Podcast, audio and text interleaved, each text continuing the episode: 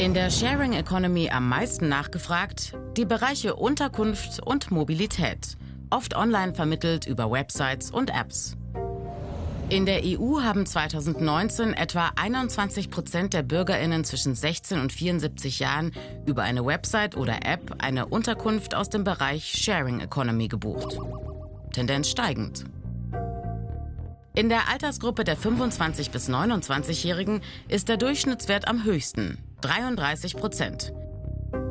Sharing Economy zieht vor allem junge Nutzerinnen an. Im Ranking nach Ländern auf Platz 1 Luxemburg mit 46 Prozent. Ein Land, das als besonders fortschrittlich in Sachen Digitalisierung gilt. Danach Irland mit 34 Prozent.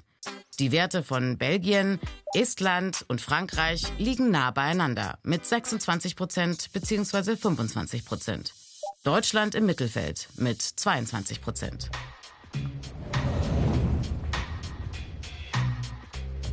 In einzelnen Städten stieg das Angebot an Privatunterkünften, die zum Teilen angeboten wurden, so sehr an, dass die örtliche Stadtverwaltung und die Hotellerie Alarm schlugen. Paris ist Spitzenreiter.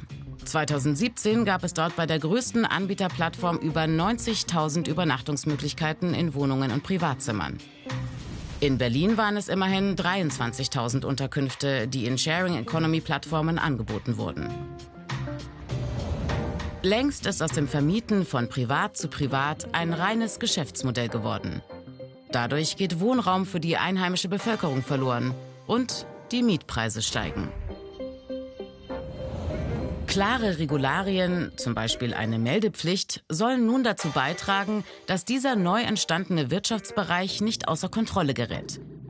Auch in puncto Versteuerung von Einnahmen. Im Durchschnitt nutzten 2019 8 Prozent der EU-Bürgerinnen zwischen 16 und 74 Jahren eine Website oder eine App, um Transportleistungen mit einer anderen Privatperson zu vereinbaren.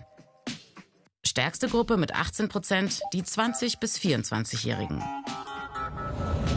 Spitzenreiter im Länderranking ist Estland mit 29 Prozent.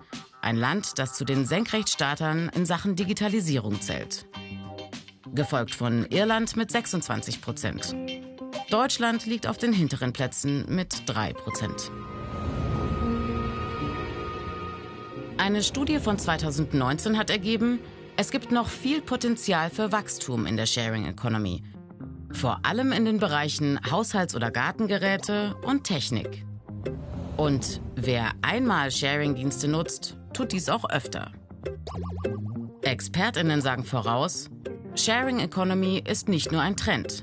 Sie wird in immer mehr Lebensbereichen eine Rolle spielen, aber auch immer kommerzieller werden.